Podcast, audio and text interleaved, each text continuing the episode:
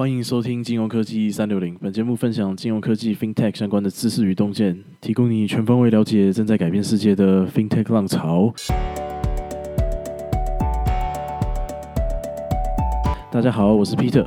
嗨，我是 Ricky。哎，Ricky，今天是我们这个新的系列的开始哦。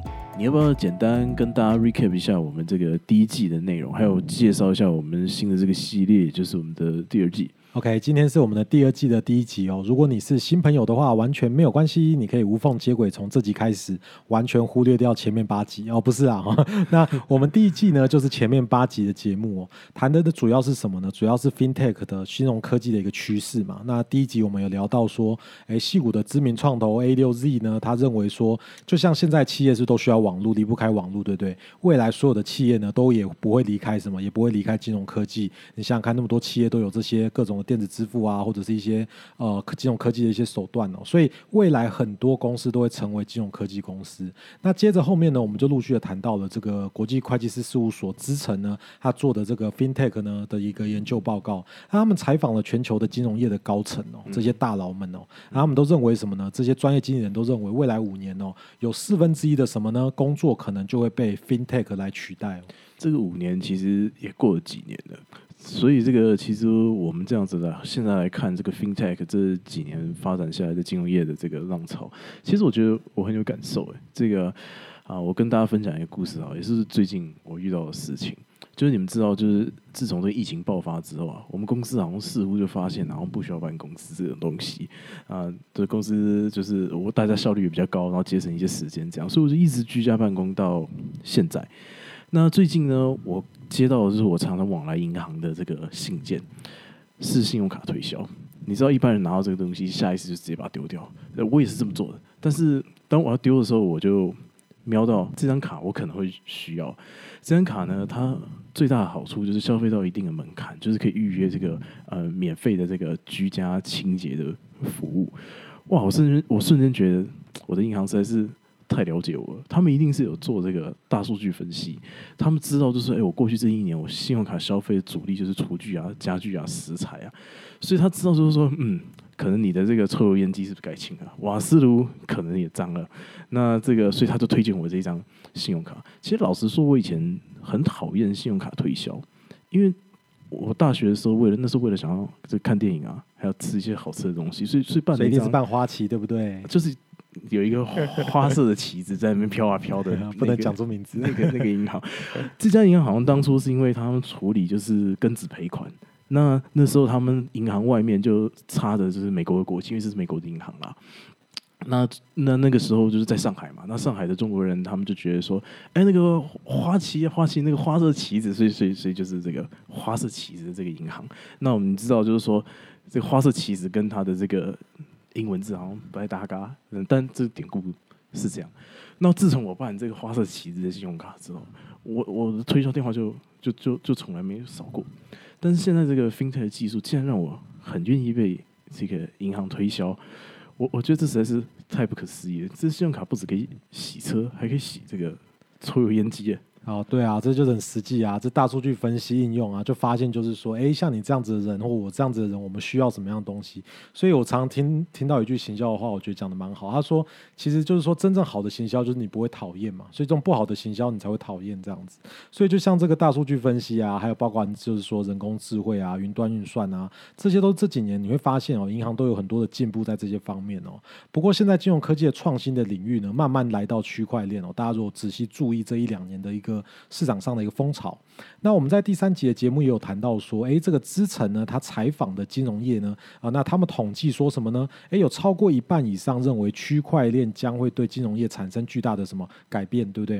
啊，那跟人工智慧啊、云端运算是不太一样的哦。为什么呢？因为区块链对于一般人来说，哎，好像是比较简单可以参与，他不需要说哦，我要很多的资料哦，我要很高规格的云端电脑运算哦。那其实一般人他就可以去参与这个区块链的这个呃一些活动哦。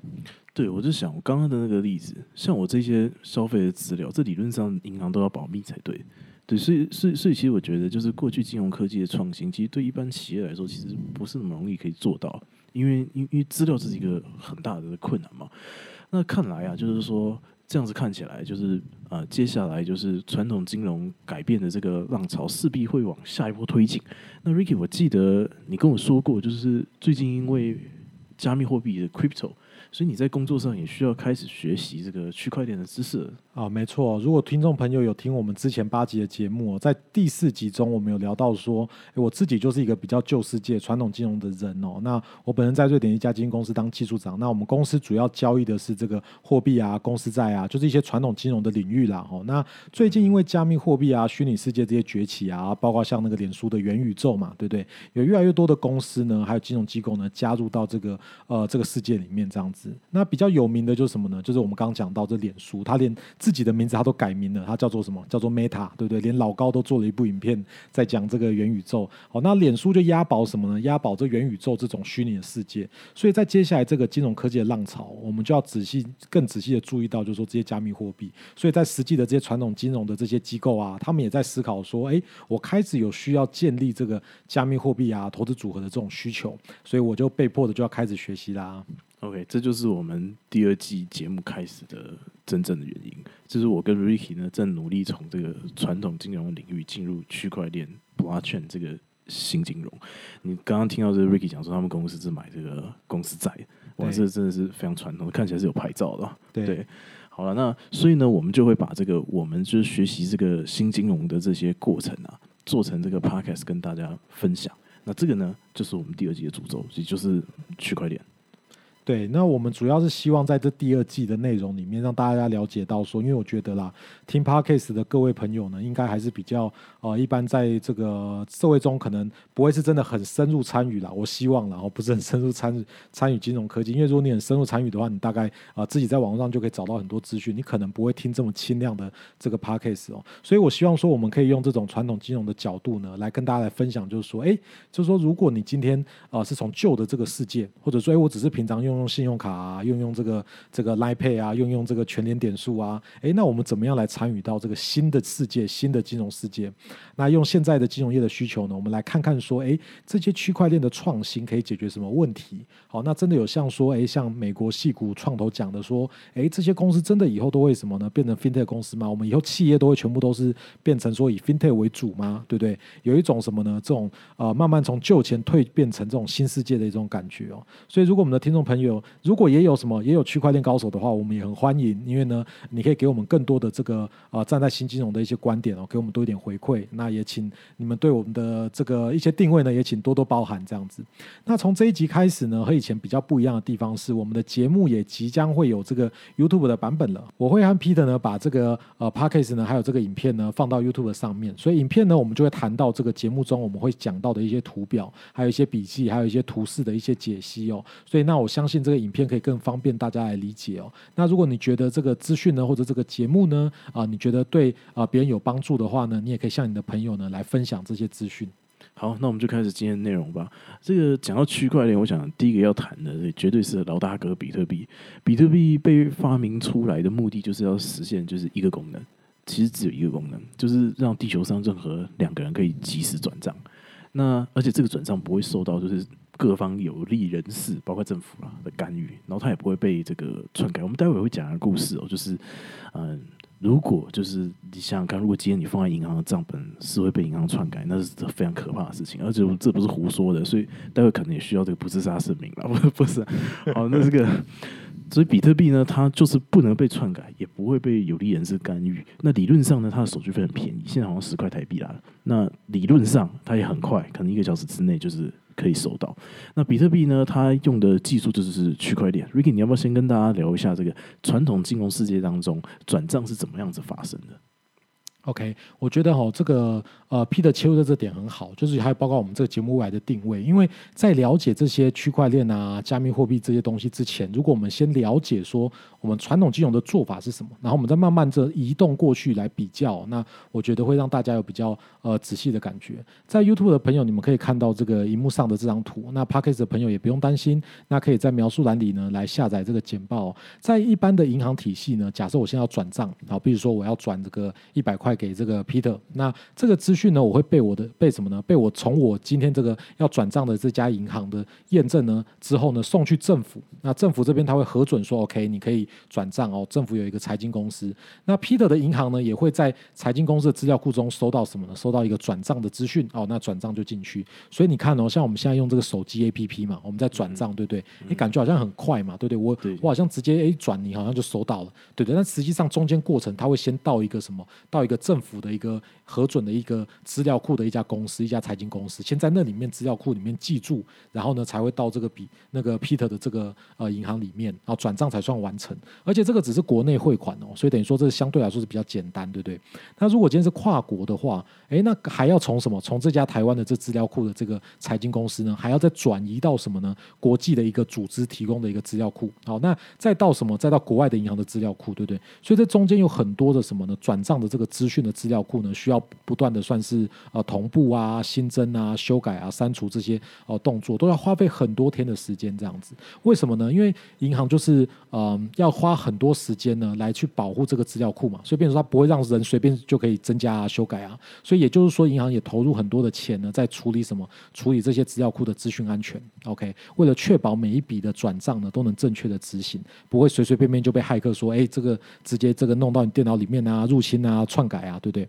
反而银行哦更需要花很多钱呢，去雇佣这些呃资讯安全、治安的高手来付很多钱呢，来维护这样子的资料库，因为就怕有人偷偷把我这个银行的这个账本直接多加一个零，他的薪水就多了一个零，对不对？所以这些成本呢也就会反映到什么？反映到我们的这个转账的手续费上面。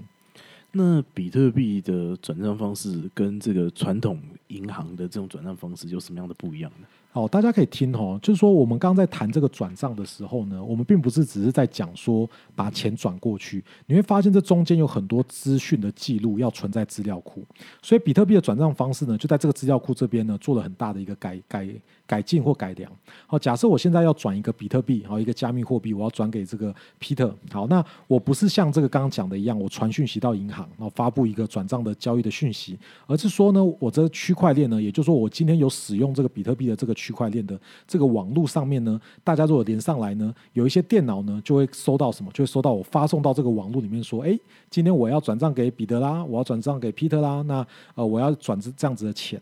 那这个时候呢，就会有四面八方各地的电脑呢，就会举手说：“哎，太棒了，那我来处理你的转账吧。你这个资料，你这个转账的资讯呢，就让我来帮你去处理这个转账的资料。那这是不是就跟银行的那一台电脑，对不对？或者是说呢，那个国际组织的一台电脑来比，就相对就是，哎，就是比较快速，因为呢，很多电脑都愿意来帮忙，对不对？”因为在比特币的设计中啊，它的设计方法是这样：只要你今天有人来帮忙处理转账的话呢，你就可以分到一些比特币。所以这就是为什么呢，在这个网络中的这些电脑呢，它愿意来帮你什么？帮你去处理这个转账的资料。等于说呢，我今天转账的手续费呢，我并不是付给这个层层复杂的这个啊台湾的机构啊，再到国际的机构啊，国际的机构再到美国的一家银行啊，这种层层的这个网络，而是我直接就把手续费费付给谁？付给那个比特币中谁愿意来帮我处理这个转账的这台电脑啊，你就可以分到这个比特币，那大家就可以来竞争啦。诶，我很想赚这比特币，我就很愿意帮你去处理这个转账的东西，所以我的手续费也是会什么呢？相对会比较便宜一点点，然后呢会转出，就是我的手续费会给这个呃处理转账的这个电脑，然后验证说，诶，我是不是诈骗？我是不是也想要偷改我的账户的资资讯？那这台电脑就开始来帮我验证说，哦，我的转账资讯是正确的，那彼得收到一百块是正确的，哦，有没有我转一百块给彼得，结果彼得居然收到一千块的事情呢？哦，他就开始来检查去验证。那如果顺利的话，哦，我就可以把钱转给 Peter。好，那交易就会很快速的完成。好，那而且这些转账的记录呢，会记录在这个区块链的这个网络上，一个一个转账资讯呢，就记录在上面。任何人只要打开这个区块链世界的这个浏览器，哦，你就把它想成有点像是区块链的这个 Google，好，那他就可以去搜寻说，哎，彼得的账号，那一一 Google 进去呢，哎，这就列出来说，哦，彼得转了几多少钱，彼得又得到多少钱，对不对？好，那就看到这样子一个转账记录。那这个转账记录呢，是会被广播到这个区块链里面呢，这个连到这个网络里面。面的千千万台、万万台的电脑里面，并不是只是在这个银行的什么呢单一的一台电脑的资料库里面。所以简单来说哦，比特币的转账呢，因为全世界都有点像是一个共同的一个资料库，对不对？哦，就是大家一起来维护的那种感觉，所以他就比较不用去防止什么，防止骇客啊来把我的账户多一个零啊，因为他们就算看到资这个资料库好了，他偷偷去改，他也改不了啊。为什么？因为全世界有这么多人电脑里面都写的是其他的数字，结果你今天加一个零，那你一定是错的嘛，对不对？所以转账的速度就加快很多，因为就少了像银行那样子要去维护啊，要去这个防止骇客入侵的这些成本。而且手续费就变得更更便宜嘛，因为你的维护成本就可能处理这个转账的可能相对来说是很简单的一个一个方法这样子。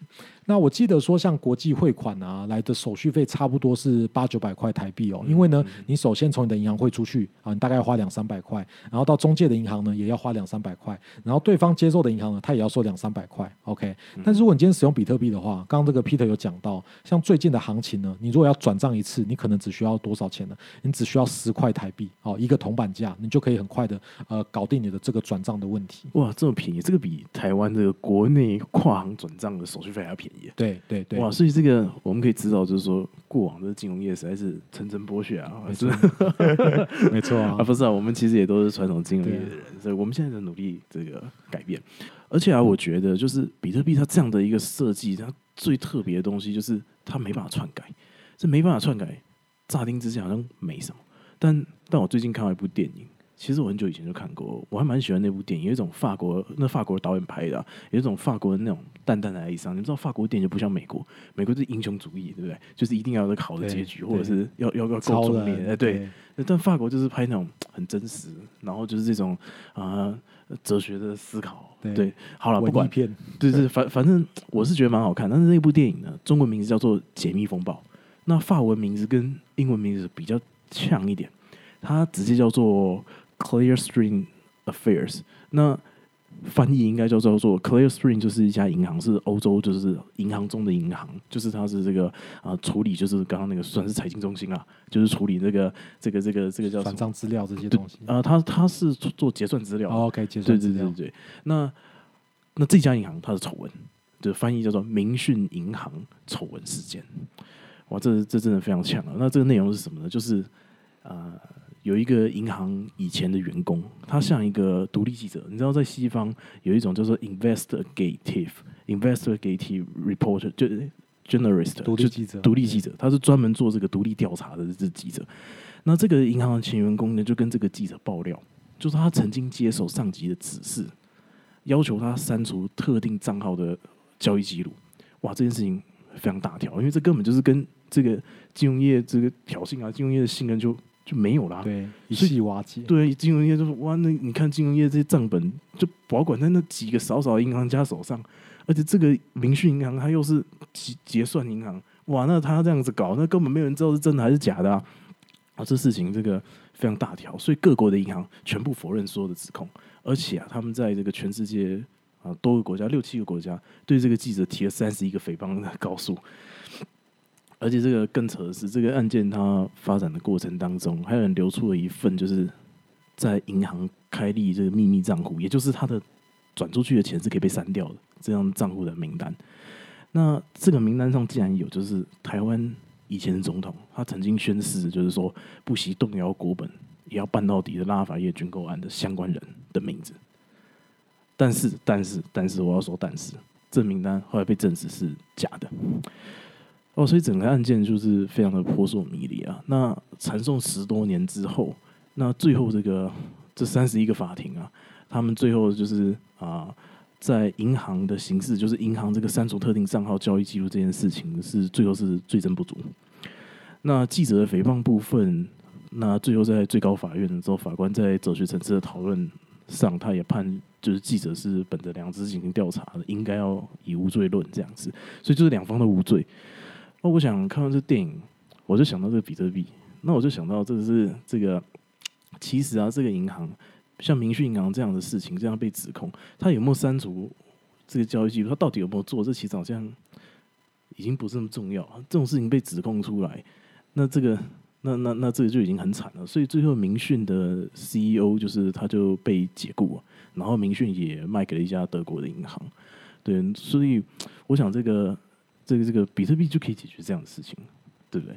没错，这就是比特币的优点。因为像你刚刚讲出来，就是说金融业啦，从古至今，它包括我以前在学校上课的时候，老师都讲一句话，就是说。呃，金融业其实最重要的事情就是信任嘛，对不对？因为这个信任在以前这个时代呢，这个信任是不能变成一个机制的，然后，变得不能变成一个技术，所以变成说都是最后都是人治嘛，对，就是说你公司可以有制度，但是你高层如果有一些规划，你怎么知道他会怎么做调整，对不对？所以你一定要成为一个，就是在呃这个诚信上啊，或在信任层面都是啊不会受到很严重怀疑，要道德要自我要求要非常高。但是你看哦，现在比特币这样出来，它就有一个优点，它就可以透过这个网络的设计，直接解决这。这个问题就说，哎，我也不需要你这样子去这么跟全世界拍胸脯保证说啊，我是这个银行家，我是这个绝对是最有这个道德标准，然后这个应该这年头一定会被怀疑。我们老板是犹太人，对啊，就是会很怀疑，对不对？那因为比特币它直接就直接在内部它直接设计了嘛，就说，哎，我的账本内容呢，你就是不能改，对不对？我全世界都有，你改了也没用，因为你比较就知道你是偷改的，对不对？假的，对，而且是公开的，所以大家随时都可以看。所以今天是如果你今天是记者呢，你要查，检察官要查呢，你只要拿到到什么，拿到这个当。事人的一个使用的钱包啊的地址啊，那就可以看到说，哎，他所有的什么交易，你就不用担心说，哦，会不会有一小撮人在这个这个银行里面啊，或金融机构里面啊，这边偷偷恶意的这个更改的一个风险哦，这个问题。那因为比特币在验证交易是使用类似投票的方式，所以除非今天呐，哦，所以除非今天就是说这一小撮这个想要偷改的人，他能拿到什么呢？拿到这个比特币这个区块网络中呢，超过一半的运算能力嘛？因为这样子呢，我们透过投票的方方法呢，才会有办法投超过半数以上，才有办法通过一笔什么虚假的交易。但是你仔细想，现在几乎是不可能的，对不对？因为呢，大家可以想象，如果你今天要做到事情，你这个难度就等于说你要掌握全世界所有的电脑的什么一半以上，那几乎是不太可能，对不对？OK，好，我想这个我们今天的第一个部分就介绍比特币，到这边稍微告一个段落。那在我们进入就是下一个主题之前，我想这边可以先做一个小结哦，就是比特币它被设计的唯一的目的就是让地球上的两个人可以转账。那比起传统金融，比特币的优势就是快速、手续费低，而且重点是它不会被篡改。然后它不会受到干预。这个，我就你刚刚讲到那个信任的故事啊，我就想到我以前上这个哲学课的时候，我也不晓得为什么哲学课，然后老师讲金融。那那个老师他就说，他的学生就是因为你知道，就是我们学校就是很多财经系的人会去上哲学课。那他说，那那这个学生常会回来跟老师吃饭。他说他的学生呢，他们一定要西装笔挺，而且吃了一块东坡肉就要开始吃减肥药，因为他们要告诉客户，就是客户前面有。很好的这个形象，对形象，人家才信任他，没错，对不对？对，那哎，这个比特币这样子，你看现在搞比特币的都是什么人？那个脸都是蒙着的，你根本那个什么中本聪是谁？妈的，我到现在都不知道是谁，对不对？那现在这些 developer 大家都是穿短裤，然后对啊，然后这然后然后然后窝在这个戏骨的这些民宅里面在开发，那根本根本没有人知道他长什么样子嘛。所以，哎，我觉得这个很有意思，这解决了这样子一个。一个问题哦，但是但是我这边又有一个但是，今天好多但是啊，是但是比特币这样子让两个人可以随时转账不被干预的理想有达到吗？其实没有。对，我们在下一个主题，我们就要来谈谈，就是我们这种传统金融人站在我们的角度，我们看比特币的这个三个疑问。好，三个疑问呢，分别是比特币要怎么反向洗钱？洗钱是我们金融业嗯最在乎的嘛？那比特币会不会没有价值？这是第二个问题。那第三个就是说，比特币它真的有必要存在吗？那我们先从就是比特币的必要性开始吧。Ricky，现在的银行体系不是已经有很好的这个这个这个这个转账系统了吗？出问题的几率也不低啊，这么多年啊，不过就明讯那件事，呃，比特币出的 bug 可不止这些了。那为什么需要透过比特币来进行转账？我相信在台湾的人一定都有一种感觉哦，就是很多人都会说，哎，为什么台湾电子支付没办法把它做起来，或者是做的很辛苦？因为大家就会讲说啊，因为台湾 ATM 很方便啊，我领现金很方便啊，我就用现金就好了，那大家又又很方便，对不对？所以这个这个情况的确就是像刚刚 P 的讲，就说哎，那银行体系好好的啊，对，那我为什么一定要透过比特币，对不对？那这边我们就要来讨论一下哦。那我可以跟大家讲，就是说金融体系呢，确实不需要这个比特币来扮演转账的功能啊。对，而且更重要的事情是，比特币也渐渐的不想不再扮演这样子的角色了。好，那当然首先还是因为比特币因为技术的考量所以它牺牲了很多效率问题。它目前呢，每秒的交易量大概只能处理四笔的这个呃转账。好，你不要听错，就是一二三四的四。OK，好，那我跟大家来做一个对比哦，因为大家可能没有感觉，Visa 呢，国际的组织哦，大家信用卡上面都会写那四个字母哦，Visa，对不对？那它每一秒钟可以处理的交易量是四千笔。好，所以相比之下，我们可以发现哦，比特币现在的效能其实是很难应付什么呢？银行的转账需求，那只有千分之一嘛，对不对？但是比特币的背后，它其实表达是什么呢？它表达是说，哎，我今天可以使用区块链的技术呢，确实可以降低什么跨国转账的成本，对不对？只要今天呢，我不要走什么，不要走传统的这个比特币的这个方法，我用一个新的什么呢？新的一种币，好，新的一种方式呢？那这样子银行体系就没有道理什么呢？不去来用，好，不去来用，因此就呢，就有一一家新的这个科技公司就诞生了，哦，是这个西联汇款呢，呃，联手一起呢，一家新创公司呢，一起打造的这个新的币，哦，这个币叫做瑞波币。那它就是说，哎，我就牺牲掉这个比特币的一点点的这种啊，一定要全部啊分散啊的这种效果哦，这种去中心化的效果，我牺牲掉一些些啊，我让它某种程度好像可以被这个这个控制一点点，好，那这样子我就很快就可以提高到我的交易量，达到这个每秒呢，它可以处理这个一千五百万笔，呃，一千五百笔说错的交易的这个成果啊，可以说是蛮成功的。这个牺牲听起来好像不是这么微不足道，这牺牲其实很可怕。也许我们下一集会跟大家分享，就是这这牺牲比较小看这个，这让他几乎就是可能会有很多问题。但是这些问题对金融机构来说可能微不足道，可能根本就不怎么样。所以我们是不是可以说，就是瑞波币它就是拿着比特币的技术，帮助金融机构 cost down。那这样非常，这货币很有未来啊，对对不对？那比特币不就没有用了吗？那为什么比特币没有倒，反而一直涨？现在多少？涨到六万九，是不是？对对，为什么？为什么？好，最近有一点小修正哦，但这个很有意思哦。这个就是我觉得大家现在听我们这个 FinTech 的这个这个 Podcast，或者是看这个影片呢，大家一定要记得一件事情，就是说，哎，我们一定要去仔细比较，为什么传统金融要慢慢的移动过来？因为比特币呢，它是第一个什么？大家比较广为人知的一个加密货币，那之后的许多区块链的金融商品呢，它基本上现在都是跟现在的这个比特币挂钩，因为比特币是最新的、最最第一个的这个加密货币嘛，所以金融业呢，现在开始有一些这个一些金融商品呢，它也是主要是跟它做挂钩，所以很多的投资人呢，或者是金融机构呢，它某种程度已经把比特币当做是什么？当做是虚拟货币世界中的一个呃资产的一个中继站。好，也也就是说，当我钱今天呢要进到这个虚拟货币世界的时候呢。哎，我可能会先换成什么？换成比特币。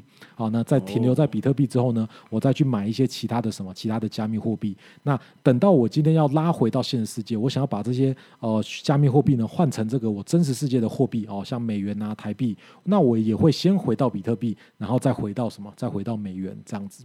这样的特色呢，造成比特币呢就有很多的什么？很多的金融机构在参与。因此，比特币呢也比其他的什么加加密货币呢来的就是更有那种老大哥的风范然后因为其他人的加密货币都是依赖在我身上嘛，因为人家是先转给我，然后再转到你身上嘛。有点像美债。对对对对对，就像美债跟全部的 金融业的之间的关系哦。所以你会发现呢，很多这种新的一些加密货币啊，它的走势其实跟比特币啊，或者是一些主要的货币呢，走势都很相高高度相关这样子。所以呢，你就发现，就说这个价的变价格变化呢，却比较能用这个机构的角度来做一个呃避险的操作，所以也吸引了很多这个呃愿意在加密货币世界呢呃来做交易的一些传统金融机构，他就想说，哎，好，那我今天想要买一些一些比较冷门。的比较不为人知的加密货币，我还是会来买，但是我可以适当的使用比特币来做什么？来做避险的操作，这样子。所以比特币的现在功能哦，有一点像我们传统世界里面在考考虑的这种。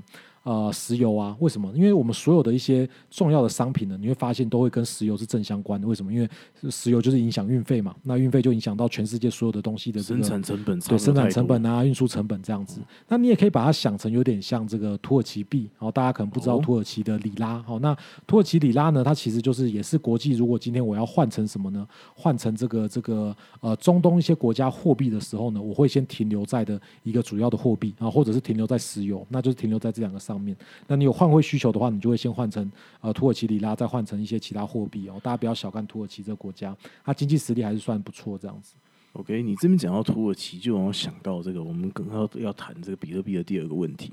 土耳其币这个里拉一向这个波动剧烈，甚至比比特币还要大。我记得应该是比比特币大。这个我最近啊，这刚好看 Bloomberg，我就看到哎，最近在谈这个里拉，好像因为土耳其一个失败的经济政策，它今年已经贬了四十八，对，所以人家好问我说：“哎、要投资什么？二零二一还有什么股票可以做？”我说：“你去秀的这个 里拉，对对，去做空 里拉，然后 USD，对，那那你就会赚很多。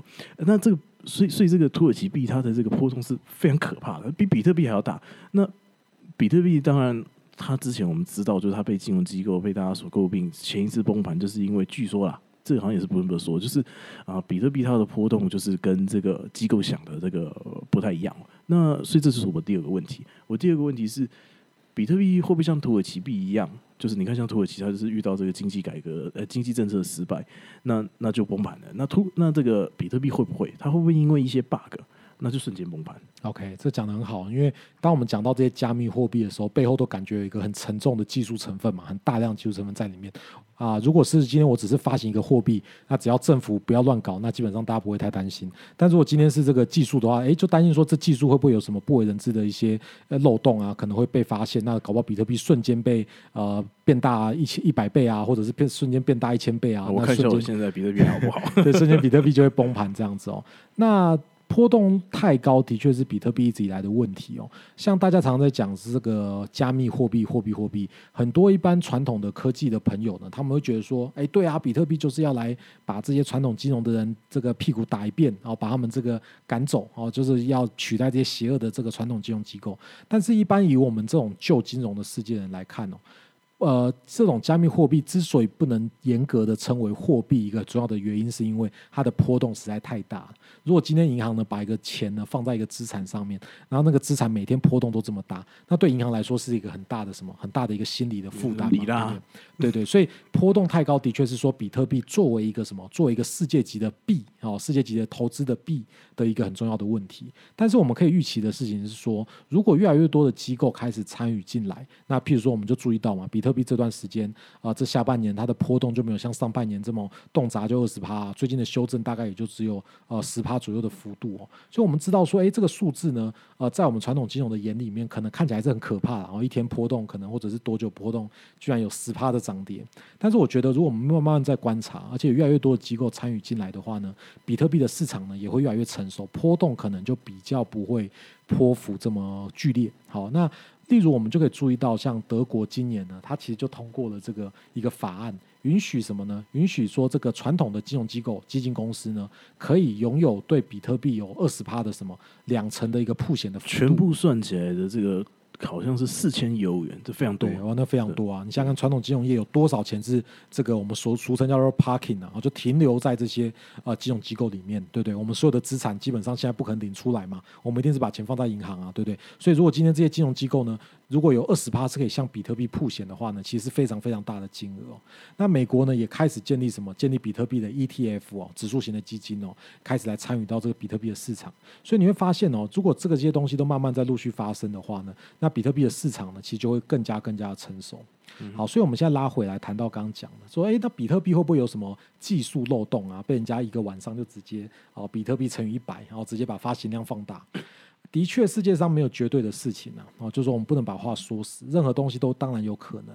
好像譬如说前一阵子很夯的这个呃量子计算啊、量子运算技术啊，大家也在讲说，诶，如果今天我这个量子电脑如果出来，诶，我就可以很快速、很快速的破解这个呃比特币的一些这种一些一些加密啊、一些演算法这样子。好，那那个比特币可能就不会有它所说它宣称的这样子的安全性啊，可能就会归零这样子。所以现在有很多大学里面的学术人员呢，也在研究这个量子加密技术。好，那当然说这是不同等级的技术啊。那我们今天没有要讨论这样子。这边我可以跟大家特别分享一个很重要的金融创新的一个一个观念，就是说，好，的确可能会有这技术的 bug 或者是技术的漏洞，但是在传统金融世界中，从十七世纪开始哦，你会发现哦，在金融的发展的过程中，它有两个很大的特色。第一个事情是它不断的在创新，好，不断的创新；第二个事情是它会不断的使用金融本身的。工具来解决金融本身的问题，所以就是说他是一个很好的学生，懂我意思吗？就是说他会写错题目，他会检讨他自己，然后他会想办法在他自己的能力范围内去解决他的问题。好，所以呢，这些创新呢，往往都是随着这个危机的发生呢，才会呃产生出来。所以也是我们俗俗话说嘛，这个危机就是转机，对不对？这到底是很实际的。因为你看哦，美国今天能有如此的坚强的金融业哦，它其实在过去这个一百年的过程中，它其实在房地产啊，在这个租赁市场啊，在这个贷款市场，它其实都遇到很多的金融危机，对不对？那当然说台湾、亚洲也遇到很多金融危机，那当然说美国是最多了哈。所以，我们目前后续还是要来注意的一个主要的点是什么呢？政府到底对这整件事情的监管的态度是什么样子？那这部分我们之后可以再来慢慢来讨论。这样，没错。我想这个这阵子新闻当中，就会看到许多国家的政府对加密货币都表示不同的态度。像中国，它为了要防洗钱，它已经禁掉比特币，这就是为什么之前会大跌？那美国呢？美国不是一向最在乎反洗钱吗？Ricky，你怎么看？OK，我可以跟大家来讲一个秘密哦。这已我们在我们基金公司里面，如果我们要做的每一笔交易啊，每天都要提交八十三张表格哦，就是每一每一项每一项都要再三的强调，就是我们做的交易是这个不是在洗钱这样子哦。所以你就知道，就是说，哎，在美国啊，西方世界啊，它其实对这种啊反洗钱，就是说，哎，你是不是想要偷偷把钱洗到其他地方去？它真的有非常严格的这个规范哦。那在加密货币里面，怎么样可以达到洗钱的效果呢？哦，其实跟我们对洗钱的定义其实有一点接近哦，就是我们其实可以把加密货币呢，因为加密货币实际上是一个电子的数据嘛，对不对？我们可以把它有点类似，然后存到随身碟里面的那种感觉。那我今天如果出国搭飞机。那我随身碟，你总不可能进那 S 光被扫出来嘛？啊，你这里面有八百万的比特币，扫不出来嘛？不可能嘛？加密过，他也不知道，对他也不知道啊，对不对？所以我就可以带着这个随身碟到世界各地，对不对？啊，不可能有海关知道说我携带这么大量的资金在身上。像我们一般搭飞机，如果你要去美国玩，或者是你要去哪里玩，他都会要你写说，哎，你带多少钱？对对，就是五万五万美金这样，你你带多少钱在身上这样？那但是我认为呢，政府在洗钱防治这一关呢，他们绝对是专业的。哦，我跟你讲，从古至今呢，绝对不要怀疑什么，绝对不要怀疑政府在这个收税，哦，在这个科税上面的这个专业度。全台湾最优秀的公务员就是国税局，对，全台湾最优秀的国税局。好，所以呢，他绝对有办法来对付比特币。好，他只要抓住什么机会呢？他只要抓住这个比特币呢？如果我今天要换回什么，换回法币。好，换为上，比如说美元啊、欧元啊、台币，他只要抓紧这一关就好啊，抓住这个小辫子就可以了。所以举个例子哦，我有个朋友就是美国人，好，那他很早期以前就在买了以太币，很早很早以前，一百多的。对，那当他在这个交易所，对一百多的时候，当他在交易所呢把以太币换成美元之后呢，他就得乖乖的什么呢？向美国政府呢去申报说，哦，我有这个资本利得，那我要缴税这样。因为他如果不申报的话，他就被罚，然后他就被罚，因为他有这个非卡条款这样。那我觉得这个。政府这样做很聪明哎，对，就是这是不是就是说政府他其实完全不 care 你在虚拟世界怎么搞，你要怎么赌博，你要干什么，他随便你，你，输光了那是你家的事，对，但只要你有赚钱，你想要换回美元，或是什么，你想要享受生活，对，那那你就交税，没错，哎，这个啊，我觉得，我觉得觉得实在是太厉害，我记得我。看过一个理论叫做这个现代货币理论，对，然后是不是里面就是在讲到，就是说，哎，税是国家这个权利，对，非常重要一个东西，没错，我们以后再跟大家谈，对，对。OK，这以后我们可以跟大家谈啊。国家两个很重要的权利，第一个是科税，这个税就算再少都没关系。那第二个就是他要阻止其他国家发行他的本国货币哦。那这是两个很重要传统金融这个证明货币价值的一个很重要的理论这样子。所以我们知道哦，传统的洗钱呢，政府就会花很多成本去调查嘛。就是啊，如果你是空壳公司做假交易，哎，抓出来；那本国母公司担保海外子公司融资，哎，抓出来。这招好像很重要。好。或者是用公司来购买艺术品，然后透过折旧归零，然后老板搬回家，哎，这这个抓出来，对不对？好。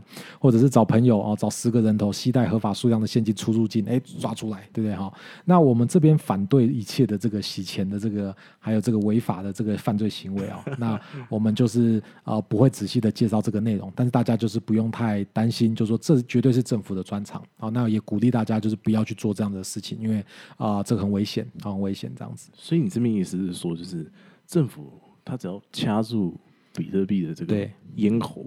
对，你你你钱怎么换回法币，那就好了。没错，这个成本相对于就是我们刚刚讲那一些什么空壳公司假交易啊，本国母公司本国资产担保什么这些，对，成本少太多了。没错，没错。OK，真的要到某一天，可能真的是比特币如果啦，或者是像这些加密货币真的成为了市场上的主流，就是比如说可能有百分之九十以上都是用比特币来做结算的时候呢，就是或者在比特币来做计算的时候呢，呃，这个这个这个才会受到一个怎么讲？才会受到一个很大的这个这个政府才会可能做一个很大的行为哦，因为政府其实很重要的事情是它要规定，就是说，呃，在金融金金融经济活动中呢，它一定要去确定活动中再少都没关系，但经济活动中一定要有这个法币的参与。但是至于说，如果到时候如果法币的参与比例太低，那造成政府可能没有办法完全掌控的话，那怎么办？那我是觉得我们有生之年应该是不会遇到的。哎，这边我突然想到一个一个 case，我想可以跟大家分享。就是我最近有一个朋友，就是他们他公司想要放一些钱在 crypto 上面，对呃，在在在比特币啊这些东西上面对，那他就来找我问一些问题。那我就看到他申请的一些文件，我我我发现，哎，现在这些交易所，交易所其实也会怕，对，对交易所其实比我们还怕，对所以交易所现在跟他要求的文件非常多，包括对你的股东是谁，你的股东的股东是谁。如果你的股东是一家公司的话，然后他会要求就是你要给一个这个制裁清单，对就是你要声明，就是你的国家没有跟这个北韩啊、这个利比亚啊、这个什么啊、南苏丹啊这些这这些地方往来，那你这些全部都要签。然后还有很多啦，就是那如果你如果如果如果你的这个股东里面就是有人是美国籍的话，你要特别提供什么等等，反正搞得非常的复杂。所以我觉得，哎，好像真的不用担心，交易所比我们还怕。呃，是不是到时候可能被罚的是交易所？因为大家要仔细想一个问题哦，对于金融机构来说，呃，你想想看哦，那个都当初雷曼兄弟那个二零零八年、二零零九年那金金融海啸的时候，一倒就瞬间消失，你知道吗？一倒之后当天不是下午听说他们一群人去开了 party，对然后庆祝公司倒了，对然后领了奖金，然后回对家。对，这我是说在倒的当下那个当天呢，所有人就把东西通通搬离开公司，就公司就瞬间倒。OK，就是公司不会留下任何东西，因为金融机构就是这样。那这些交加密货币的一些这种处理的机构、中介机构或交易所，他们对政府一定非常害怕，因为政府只要把他们关门，他们没有说什么啊，像我如果今天是开一家店，我如果被政府要求关门，我的货还可以拿出去卖。但如果是交易所啊，或者是加密货币这些机构，如果被政府要求关门关门的话，那代表什么事情？像比如说像币安币，它可能就是这个币安里面所有的东西都不能交易的，那币安币还会有价值吗？所以就瞬间就跌到零了，对不对？所以这个都是一个这个很呃，嗯所以加密货币绝对会比我们一般其他的产业、其他的这个公司哦、企业哦更怕政府，所以绝对不用担心。这个我最近看到一个新闻，其实不是最近，好久以前。我现在这样聊聊，突然想到，对这新闻就是说，这个 Coinbase 他们聘了一个这个新的这个法尊长对啊，这个这这个人来头不小，对他是布希政府的助理国家安全顾问，主管金融。你们知道，就是美国政治体制跟世界上很多国家都不一样吗？对美国政治体制是总统，总统是人民选出来的，就是总统最大。对那总统可以任命就是啊、许多的国家安全顾问。那这些国家安全顾问做什么？他们直属白宫，对他们，他们基本上就是总统最核心的目标，总统最信任的人。他们推的政策就是总统对的，就就是总统要干的事情。那啊、这个首席国家安全顾，问这这这些国家安全顾问，他们很多都是大头。那这很多在做事就是这些助理国家安全顾问。那 Coinbase 他们聘了一个新的这个法尊长，这个法尊长就是以前共和党的，就是助理国家安全对顾问。对对然后他是金融领域非常厉害的人。那啊、那篇新闻好像叫做这个啊、白宫说客，哎、华府说客加入这个币圈，对对呃，这个这个这个政治口水可以推升这个 没错市场价码嘛。哦，所以我想这个交易所非常聪明嘛，对对？这个这个这个这个交易所他们都知道该怎么做，没错。呃所以是洗钱这件事情，我想可能很多人在交易所这一关就已经被挡掉了。没错，没错，没错。好了，今天多聊了很多，这个很开，就是很开心。我们我们常常就这样，就讲话就就讲太多。是，的，是的，我们今天是不是承诺了很多接下来要讲的 MNT 嘛，对不对？对，之后还有这个给大家讲。呃，这个这个这个 区块链的几种验证的方式嘛，对。好，那我想之后的内容一定非常精彩。如果你觉得就是说本频道就是对你就是有帮助的话，别忘了帮我们订阅和分享给你的这个的这个朋友。那也欢迎可以到 YouTube 上面去看这个图表。我们就下次再见，拜拜。